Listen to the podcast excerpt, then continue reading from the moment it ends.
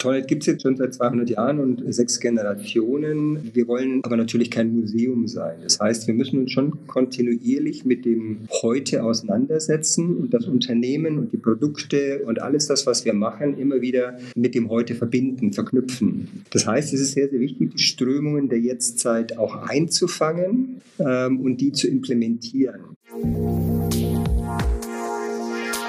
Interact Insights der Business Podcast zu Immobilien, Architektur und Technologie. Aus der Branche für die Branche.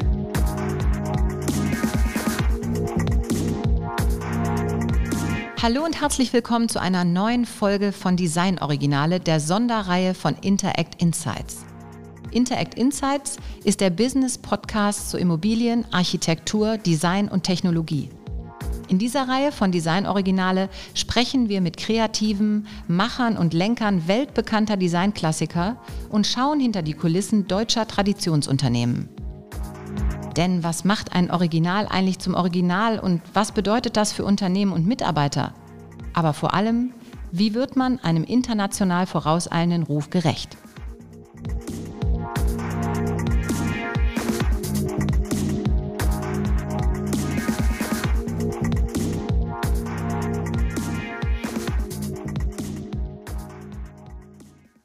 Das Unternehmen Tonet ist über 200 Jahre alt und hat schon diverse unverwechselbare Designoriginale kreiert.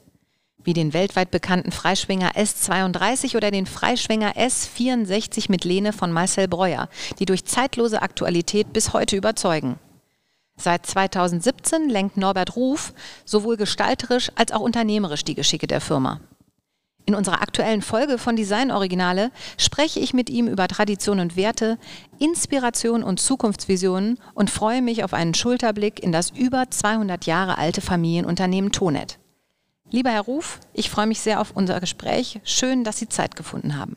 Erstmal herzlich willkommen bei unserem Podcast. Herzlichen Dank, vielen Dank für die Einladung. Ich würde sagen, also wir starten immer mit einem Ritual. Das sind sechs Fragen in 60 Sekunden und das würde ich auch gerne machen. Sind Sie bereit? Ja, ich hoffe, dass ich das hinkriege. Kriegen wir hin. Also, einfach starten. Denker oder Macher? Hoffentlich ein denkender Macher. Was bedeutet Kreativität für Sie? Kreativität ist eine Haltung, äh, und zwar Dinge und Themen ergebnisoffen zu betrachten im Sinne einer Grundlage für nachfolgende Innovation. Gibt es eine besondere Form, die Ihnen besonders gefällt? Selbstverständliche und die mit einer Logik ausgestattet sind. Was ist die größte Herausforderung, wenn man in einem Familienunternehmen arbeitet? Im positiven Sinne die mögliche Langfristigkeit im Denken. Und was ist Ihr liebstes Material? Material äh, sehe ich eher wie ein Werkzeug. Ähm, und für unterschiedliche Dinge braucht man unterschiedliche Werkzeuge. Das haben wir doch jetzt schon direkt in 60 Sekunden geschafft. Dann würde ich sagen, steigen wir jetzt direkt ins Gespräch ein. Ja, das Unternehmen Tonet ist ja über 200 Jahre alt und hat schon diverse unverwechselbare Design-Originale kreiert. Wieso überlebt so ein Original jeden Trend? Also erstmal muss man sagen, dass äh, diese Originale wahrscheinlich nie den Anspruch hatten, ähm, Klassiker zu sein oder zu werden, sondern die Gestalter der damaligen Zeit haben nach bestmöglichem Wissen und Gewissen etwas gemacht, äh, was ihre Kultur reflektiert. Und erst im Nachgang hat sich herausgestellt, dass sie es geschafft haben, einen Nukleus aus ihrer Zeit zu isolieren und diesen Nukleus aber zeitlos zu interpretieren und damit dem Produkt die Möglichkeit zu geben, durch die Zeit zu wandern. Das heißt also, einen echten Design-Klassiker macht eigentlich eine Zeitlosigkeit aus? Es macht die Zeitlosigkeit und die Wandelbarkeit gleichzeitig, weil auch Klassiker äh, oder Originale müssen auch immer wieder neu entdeckt werden. Und aber diese Möglichkeit, diese Produkte in die jeweilige zeitliche Kontextualität zu bringen, ist die Fähigkeit, die diese Klassiker mitbringen. Hm. Wir hatten ja schon irgendwie gesagt, das ist dieses zeitlose Thema. Das heißt, ähm, man muss ja eigentlich visionär denken und trotzdem den Zeitgeist folgen. Ist das auch so ein bisschen der Anspruch, den man hat, wenn man etwas kreiert? Also hat man den Anspruch, ein quasi Original zu kreieren oder sagt man einfach, ich gehe mit dem Zeitgeist und entwickle etwas und gucke, äh, dass ich den Anspruch Ansprüchen der Jetztzeit und der Zukunft entspreche? Ich glaube, wenn man mit dem Anspruch starten würde, einen Klassiker zu generieren, würde man verzweifeln. Ähm, es wäre irgendwie auch immer rückwärtsgewandt, weil äh, die Klassiker, wie gesagt, sich durch die Zeit bewiesen haben und man das sozusagen retrospektiv hier nur betrachten kann. Äh, man kann eigentlich nur nach bestem Wissen und Gewissen ein Produkt der heutigen Zeit generieren und die Einflüsse, die uns heute umgeben, also alle, alles, was unsere Gesellschaft letztendlich ausmacht, ob das Technologie, Architektur, Design, Kunst, äh, Kultur im Generellen ist, äh, Habitus und so weiter, entsprechend mit einfließen zu lassen jedoch ähm, sich dem Zeitgeist, und das ist, glaube ich, ein bisschen der Unterschied zwischen mit der Zeit gehen, ist das eine, Zeitgeist ist ein bisschen das andere. Ähm, wenn man sich dem Zeitgeist zu stark unterwirft, folgt man schnell einer, einer Mode. Mhm. Wie stellt sich das dann heute dar? Klar, man hat damals das Glück gehabt, in der richtigen Zeit mit einem richtigen Thema zu befassen, was sich bis heute dann auch widerspiegelt im Markt. Aber wie ist das, wenn man mal sowas entwickelt hat? Also hat man dann auch den Druck, immer wieder sowas zu schaffen oder geht man mit jedem Produkt neu ins Rennen sozusagen? Wie groß ist der Druck, wirklich solche Highlights auf den Markt zu bringen? Alle, also die Herausforderung ist eigentlich, dass alles, was ähm, neu kommt, am Bestehenden gemessen wird. Und das ist schon ein, äh, im Neudeutsch eine Challenge, äh, dem zu begegnen entsprechend, weil äh, nur sehr, sehr wenige Produkte einen sehr, sehr schnellen Start, sag ich mal, hingelegen. Die meisten Produkte brauchen eine gewisse Zeit, bis sie auch ähm, ihr Standing im Markt äh, haben und aufgenommen werden vom Markt. Letztendlich kann man sagen, dass die Grundvoraussetzung wäre, dass das Bestreben der Schaffenden, also ich sage jetzt mal der Gestalter, der Verleger, ähm, aber auch die Hersteller, mit denen man zum Teil arbeitet, als Zulieferer, dass die alle zusammen ein grundsätzliches Bestreben haben, mehr schaffen zu wollen als nur ein Produkt. Mhm. Kann man sagen, was so die wichtigsten Attribute sind, wenn man äh, ein neues Design kreiert? Was verstehen Sie unter Attribute in dem Kontext? Ja, also eben woran, wenn, wenn Sie sagen, da sind ja verschiedene äh, Protagonisten dran beteiligt, was müssen die zum Beispiel alles mit, gemeinsam mitbringen? Ist das der Wille, äh, eben etwas Neues zu schaffen oder ist es einfach der Mut, vielleicht auch neue Wege zu gehen? Also gibt es irgendwas, wo man sagen könnte, das müssen jetzt alle äh, Beteiligten mitbringen, um wirklich jetzt was Neues an den Start zu bringen? Also das heißt, ich glaube, diese Lust, die Lust am Machen halte ich für eine ganz äh, entscheidende äh, Sache. Und das eben nicht nur einfach ein Produkt zu machen letztendlich, sondern schon zu versuchen, eine Reflexion unserer Gesellschaft zu leisten. Und vor allen Dingen, die eben dann auch international anerkannt ist. Das finde ich ja so faszinierend, dass es eben Produkte sind, die irgendwo entstehen. Jetzt in Ihrem Fall ist es in Frankenberg in Nordhessen, ist eigentlich ein kleiner Ort und es geht dann weltweit. Ähm, ist es nicht auch immer wieder für einen selbst faszinierend, dass solche wirklichen Highlights, also Design-Highlights, Originale von dort kommen und dann eben durch die ganze Welt gehen? Ja, das ist äh, richtig. Das ist natürlich auch immer wieder ähm, interessant, wenn man dann ähm, irgendwelche Social-Media-Posts aus Asien oder ähnliches sieht und plötzlich entdeckt man dann die, die tonnettigen Produkte darauf und man wundert sich, wie Sie sagen, schon etwas, hoppla, wie, wie ist da der Stuhl jetzt dort hingekommen? Aber interessant ist, dass wenn man in die, ähm, in die Unternehmensgeschichte von vielen Unternehmen anschaut, erstaunlich viele von denen, die wir heute als Marken wahrnehmen, kommen ähm, eher aus ruralen Strukturen, sage ich mal. Liegt das auch an diesem Familienunternehmertum? Das weiß ich nicht. Also ähm, letztendlich ist die Familie da, wo sie letztendlich ist und äh, auch da die Mehrzahl der Unternehmen, die es auf der Welt gibt, sind Ein-Generationsunternehmen und nur ganz, ganz wenige schaffen es eigentlich äh, überhaupt in die zweite Generation, geschweige denn die dritte, vierte, fünfte oder wie jetzt bei Tonnet in die sechste Generation gebracht zu werden. Das sind wirklich Ausnahmeerscheinungen. Und so ein, so ein Familienunternehmen, in dem Fall eben äh, in Nordhessen, in Frankenberg, was hat das für einen Stellenwert in der Region? Wie viele Mitarbeiter, wie viele Arbeitsplätze? Da wird sich ja unheimlich viel drum bewegen. Ja, wir sind äh, von der Mitarbeiterzahl her gar nicht so groß. Wir haben ungefähr 150 Mitarbeiter. Und was aber das Entscheidende eigentlich ist, dass das Unternehmen in Frankenberg mit den Frankenbergern zusammen Ende des 19. Jahrhunderts aufgebaut worden ist. Es war hier eigentlich ein Dorf, muss man sagen, auch ein sehr agrarorientiertes Dorf. Und äh, als Tonnet dann aufgrund der Ressourcen, die man hier vorgefunden hat und aufgrund des, äh, des Bahnanschlusses, äh, der damals sehr wichtig war, ist das Dorf sozusagen eigentlich in eine Industrialisierung gewachsen. Zum Beispiel wurde durch Tonnet äh, Frankenberg erst an das Elektrizitätsnetzwerk angeschlossen. Es gab also hier im Ort vorher keine Elektrizität. Und äh, man könnte vielleicht sagen, Tonnet hat Frankenberg wach geküsst und ist dann mit den Frankenbergern zusammengewachsen. Und wie wichtig ist so eine DNA äh, des Unternehmens Tonnet für die Produktentwicklung? Also ich meine, die sitzen ja eigentlich, wie gesagt, in diesem kleinen Ort, der aber natürlich vor Energie strotzt, weil da einfach viel äh, Entwicklung stattgefunden hat. So kann man sich das ja ein bisschen vorstellen.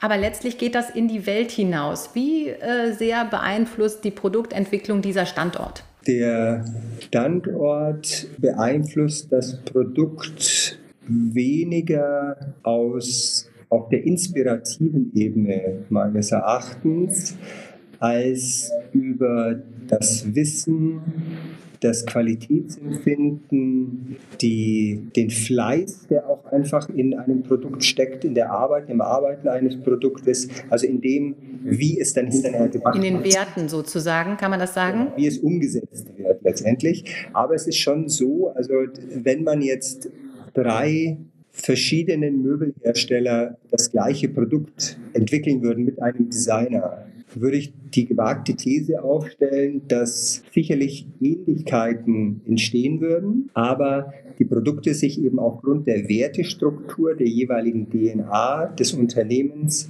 substanziell voneinander unterscheiden würden. Mhm. Ich meine, Familienunternehmen oder gerade Möbelhersteller, die auch eine Tradition haben, die gibt es ja schon länger. Ich habe aber eben gerade gesagt, sie sind ja schon über 200 Jahre alt äh, und bringen immer wieder neue äh, Klassiker auf den Markt. Es gab jetzt in diesem Jahr, glaube ich, äh, ist der neue Kinderstuhl äh, von dem, vom ursprünglichen Klassiker, diesem Stahlrohrstuhl S43, ins Leben gerufen worden. Ähm, man, man adaptiert also quasi schon bestehende Klassiker auch jetzt wieder in die Jetztzeit. Wie schafft man das, solche Klassiker so zu adaptieren, dass sie immer noch top aktuell sind? Also es ist äh, ein Produkt, was erstmal so nicht neu gemacht worden ist, sondern das ist schon auf einer Grundlage ähm, aus, den, aus den 1930ern aufgesetzt letztendlich. Ähm, war lange auch im, Portfolio von Tonnet schon drin. Tonnet hat ja eine große Geschichte der Kindermöbel, ähm, also auch die alten Buchholzmöbel und so weiter gab es schon als Kindermöbel letztendlich. Und ähm, wir haben es eigentlich das Thema jetzt nur wieder aufgegriffen und dieses Produkt eben nur reaktiviert, könnte man sagen. Mm, es ist, also die Entwürfe, die wir heute wieder auflegen, sind sehr, sehr nah an den, äh, an den Originalentwürfen natürlich dran. Ähm, also auch bei dem, bei dem Kinderstuhl oder auch bei den Fleischwingen selber basiert es natürlich nach wie vor auf Stahlrohr und auf äh, gepresstem Schichtholz als Sitz- und Rückenflächen. Ähm, also sehr, sehr ähnlich von der Technologie her wie damals auch in der Bauhauszeit schon. Aber natürlich entwickelt sich Technologie auch weiter und manchmal entwickeln sich aber auch andere Parameter weiter. Also wenn man zum Beispiel jetzt die letzten Jahrzehnte anschaut, dann sind die Menschen einfach im Durchschnitt deutlich gewachsen. Und wenn man jetzt einen Stuhl noch genauso so bauen würde, wie er damals in den 50er waren, würden wir ihn heute als zu klein empfinden. Das heißt, äh, wir mussten dann auch, ich glaube, es war aber weit vor meiner Zeit schon, ähm, ich glaube, ungefähr vor 10, 15 Jahren sind die Freischwinger von Tonnet ungefähr alle in ihrer Höhe um 15 Millimeter angehoben worden, um einfach den größer werdenden Menschen und damit der veränderten Ergonomie zu entsprechen. Wahnsinn, gerecht zu werden. Ja. ja. Wahnsinn. Und damit nutzbar wieder zu machen. Ja, spannend.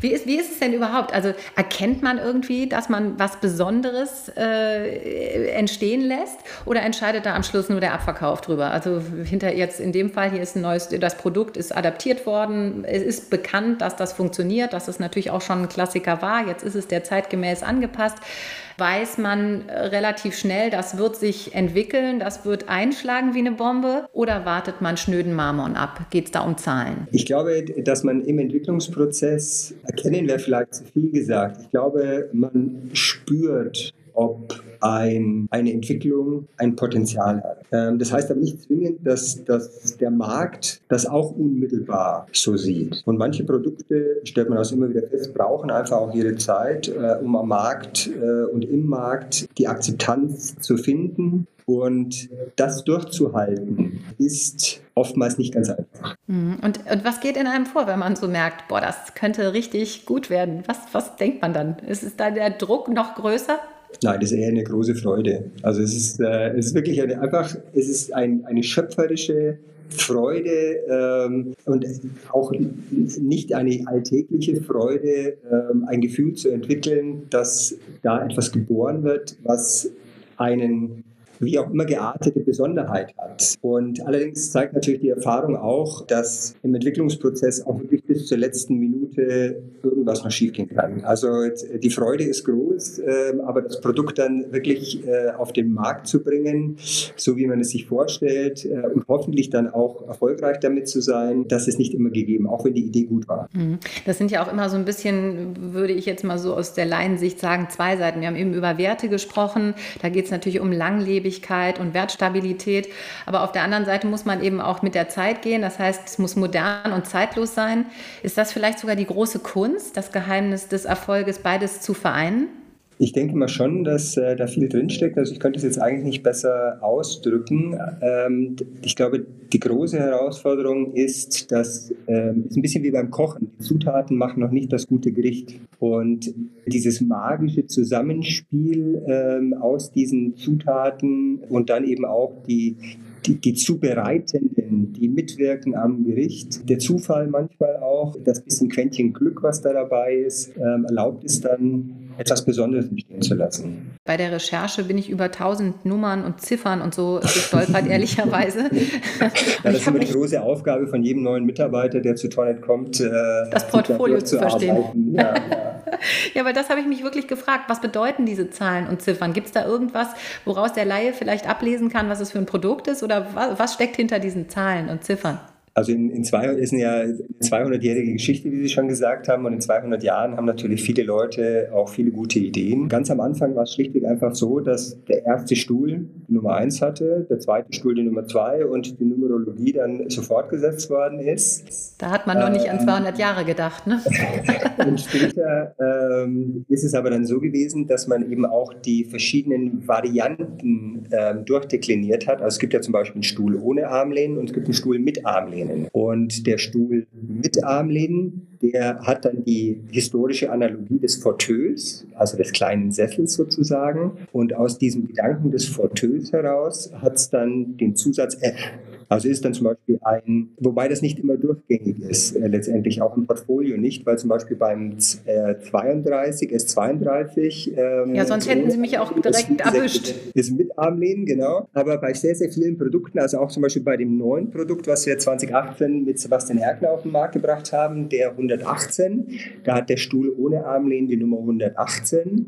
Der Stuhl mit Armlehnen, den wir jetzt gerade lanciert haben, aber trägt dann die, die Numerologie 118F eben um an dieses Fauteuil ranzugehen. Und Stahlrohrstühle zum Beispiel tragen vorneweg immer das S. Aber es ist, äh, wie gesagt, es ist nicht komplett durchgängig. Also in 200 Jahren geht halt doch viel Wasser über den Mühlen. Wir haben über Traditionen, Familien, Unternehmen gesprochen und so. Aber es hat sich eben auch viel verändert. Wie sieht sowas aus, wenn man über Zeitgeist oder mit der Zeit gehen spricht? Im Hinblick zum Beispiel auf das Thema Nachhaltigkeit. Das ist jetzt in aller Munde. Muss man sich dem neu stellen oder ist das auch was, was mit der Zeit gewachsen ist? Toilette gibt es jetzt, wie gesagt, schon seit 200 Jahren und sechs Generationen. Ähm, wir wollen aber natürlich kein Museum sein. Das heißt, wir müssen uns schon kontinuierlich mit dem heute auseinandersetzen und das Unternehmen und die Produkte und alles das, was wir machen, immer wieder mit dem heute verbinden, verknüpfen. Das heißt, es ist sehr, sehr wichtig, die Strömungen der Jetztzeit auch einzufangen und die zu implementieren. Das Thema Nachhaltigkeit würde ich da ein bisschen ausklammern, weil das für Tonnet eigentlich eine gewisse Grundsätzlichkeit ist. Also solche aber nicht im Sinne von, von sage ich jetzt mal, Ocean Plastic oder ähnlichen Dingen, sondern eigentlich eher in dem Gedanken, dass es äh, das gute Produkt, das langlebige Produkt auf allen Ebenen, also auch qualitativ besser ist, als ein kurzlebiges Produkt zu machen, was von mir aus dann einen Rezyklatanteil zu machen. Also ein Produkt, was mich über, über 10, 20, 30 Jahre oder auch vererbt wird, ist ja im besten Sinne nachhaltig. Abfallvermeidung in dem Kontext geht vor Abfallrecycling, könnte man auch sagen. Und diese Idee auch der Reparatur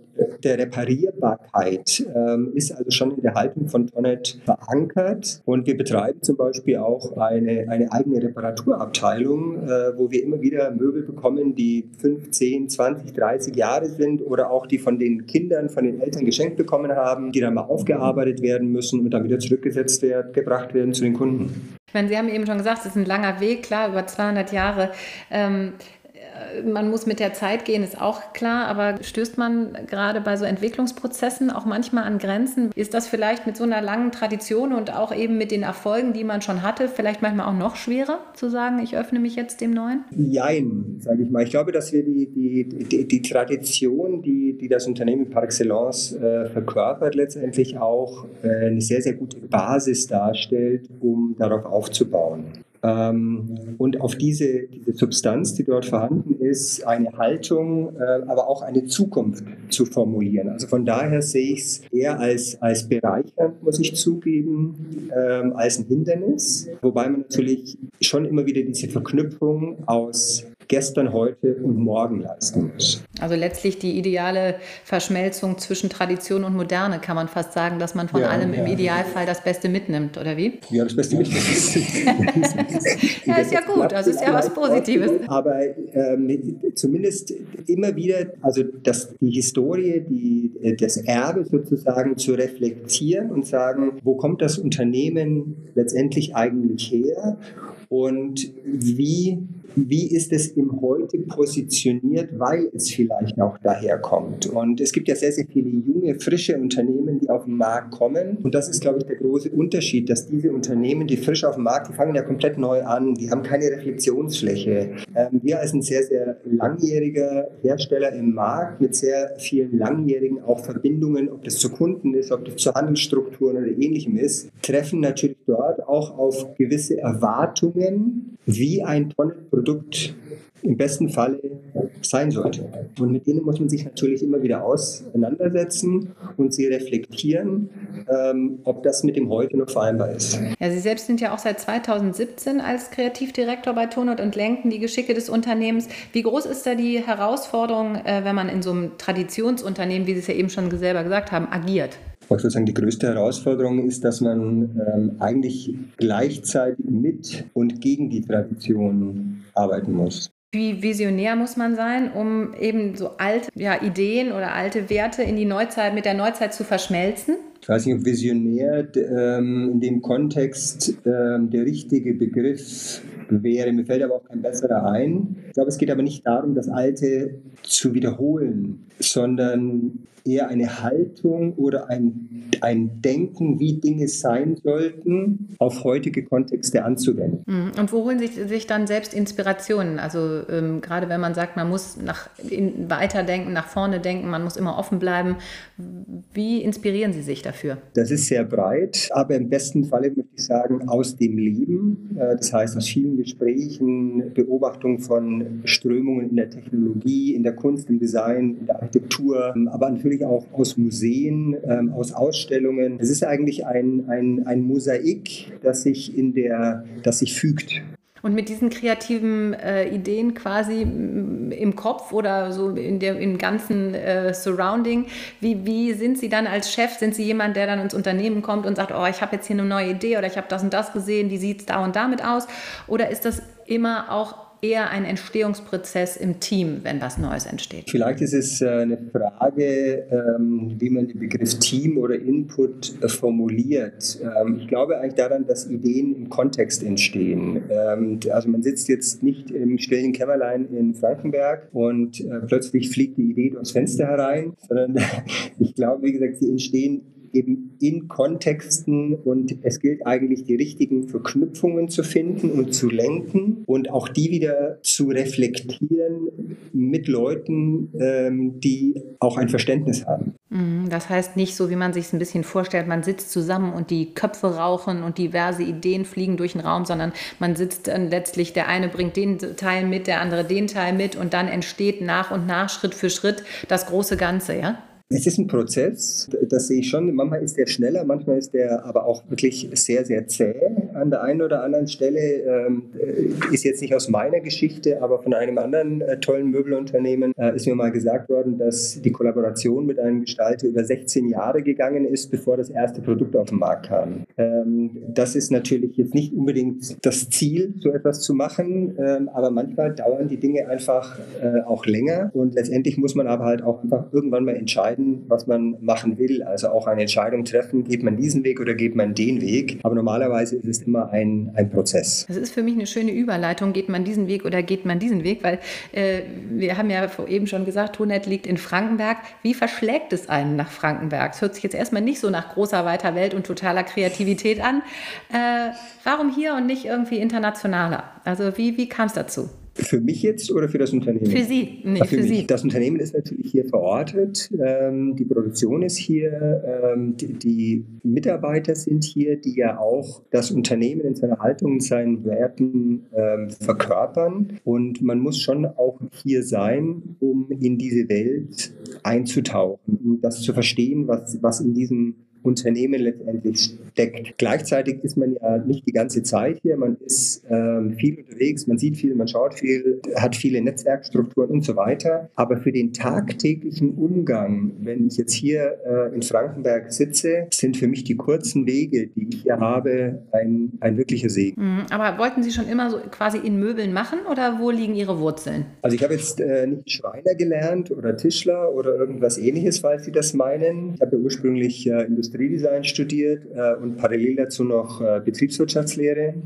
Das Möbel und vor allem der Stuhl hat mich im Studium aber schon früh äh, fasziniert muss ich zugeben. Der Stuhl ist in seiner Nutzung auf der einen Seite so simpel, also man muss ja nur drauf sitzen können. Auf der anderen Seite aber vereint er so vieles in sich wie Technologie, Ergonomie, Statik ähm, und natürlich auch Ästhetik. Und gleichzeitig, ähm, und das ist sozusagen, finde ich eigentlich das Besondere auch am Stuhl oder Sessel in dieser Kategorie von Möbel, dass er als Objekt einen Charakter hat und eine Eigenständigkeit aufweist. Und somit eben auch dann wirklich zum Original wird. Ne? Das muss man ja auch sagen, eben diese Einzigartigkeit entwickelt.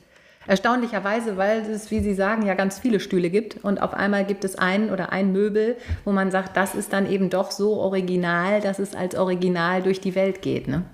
Das sind immer wieder die, die Glücksmomente, das hat mir vorhin äh, kurz berührt, das Thema, das sind wirklich diese Glücksmomente, die, die auch passieren, die trotz aller Managementlehre und all dem, was, was äh, durch gute Prozesse und äh, das, das Richtige zu wollen und so weiter und es auch richtig abzuarbeiten, dann doch einfach äh, Zufälle sind, oftmals. Ja. Ja, toll. Gibt es im Unternehmen irgendwas, was Sie gern noch vorantreiben würden? Also ähm, wenn man jetzt mal äh, auf Tonnet zurückblickt, dann hatte Tonnet ja mal sieben Fabriken, die hatten ein oder sogar mehrere Sägewerke. Am Ende des 19. Jahrhunderts hatten die etwa 6000 Mitarbeiter und haben ungefähr 870.000, wenn ich das richtig weiß, Stühle im Jahr produziert. Und ich glaube, da haben wir schon noch ein bisschen Luft nach oben, was man vorantreiben kann. Ich muss zugeben, ich habe die genaue Zahl nicht im Kopf, aber deutlich weniger als 870.000. Ja, das ist ja auch eine, eine Irrsinnszahl. das ist der Wahnsinn. Ähm, jetzt nochmal ganz persönlich, was wäre ein großer Wunsch, wenn Sie sich selbst nochmal verwirklichen könnten? Also gibt es da irgendwas, wo Sie sagen, das will ich, würde ich gerne machen? Wenn wir es schaffen, noch einige Stühle ähm, in die Welt zu bringen, die nachhaltig Bestand haben, dann fände finde ich das schon toll. Super, ja, erstmal vielen Dank. Aber ich habe äh, noch eine Frage am Schluss, weil wir es immer so machen, dass wir einen Mehrwert für die Hörer quasi schaffen. Und da habe ich ja den Fachmann direkt am Ohr. Deswegen würde ich gerne fragen, wenn man sich selbst äh, mal ein Design-Original anschaffen möchte, von dem er vielleicht noch gar nicht so bekannt ist, dass es ein echter Klassiker werden wird oder ist, worauf sollte man achten? Also was sollte im Vordergrund stehen und was ist grundsätzlich beim Kauf von Möbeln vielleicht zu beachten? Also ich halte Möbel äh, generell natürlich für, weil sie eben, was ich vorhin sagte, diese Charakterartigkeit haben. Es sind Möbel, also Stühle, sage ich jetzt mal, Schwerpunkt natürlich, aber Möbel übergeordnet auch, sind immer was sehr, sehr Persönliches. Und äh, sie drücken ja auch oder transportieren ja auch die Persönlichkeit ähm, sichtbar für andere nach außen. Also halte ich es für eine, eine grundsätzliche Sache, dass man sich mit den Produkten, die man sich kauft und besorgt, auch entsprechend identifizieren kann. Und ich glaube, dass äh, die, der Gedanke oder die Idee über sozusagen sich Marken anzuschauen und zu schauen, ob man sich mit den Marken assoziieren kann und was diese Marken dann letztendlich auch tun, sicherlich für eine Orientierung hilfreich sein können an der Stelle, ohne deswegen zu sagen, dass ich mich natürlich immer freue, wenn jemand sich dann für ein Tonnet-Produkt entscheidet. Ähm, aber ich glaube, das Letzte würde ich sagen, ich glaube, dass Möbel ähm, oder Produkte es auch verdienen, länger zu halten oder länger ähm, in Familien zu bleiben, in Kontexten zu bleiben, als ein Monat, eine Woche, ein Jahr und so weiter. Das heißt, eine grundsätzliche Qualitätsorientierung, ähm, sodass das Produkt auch lang Freude machen kann, ist natürlich auch nicht schlecht. Ja, super. Also ganz herzlichen Dank. Es hat mir viel Spaß gemacht, viele, viele Einblicke bekommen und äh, wir konnten mal so ein bisschen hinter die Kulissen gucken. Dafür bedanke ich mich sehr herzlich. Und ähm, ja, ich freue mich und hoffe, wir sprechen ja nochmal. Ja, freue mich schon drauf. Tauchen wir mal weiter ein. Ja, herzlichen Dank für das Gespräch erstmal und äh, bis zum nächsten Mal. Ja, bis zum nächsten Mal. Vielen Dank. Lieber Herr Ruf, das hat richtig Spaß gemacht. Ich freue mich jetzt schon auf unser nächstes Treffen und darauf, viele weitere Insights zum Produkt, der Produktion, aber auch dem Thema Nachhaltigkeit von Ihnen zu bekommen und natürlich auch darauf, mit Ihnen noch tiefer in die Unternehmenskultur von Tonet einzutauchen. Also nochmal ganz herzlichen Dank für das informative Gespräch und die spannenden Einblicke und ja, bis zum nächsten Mal. Interact Insights, der Business Podcast zu Immobilien, Architektur und Technologie. Aus der Branche für die Branche.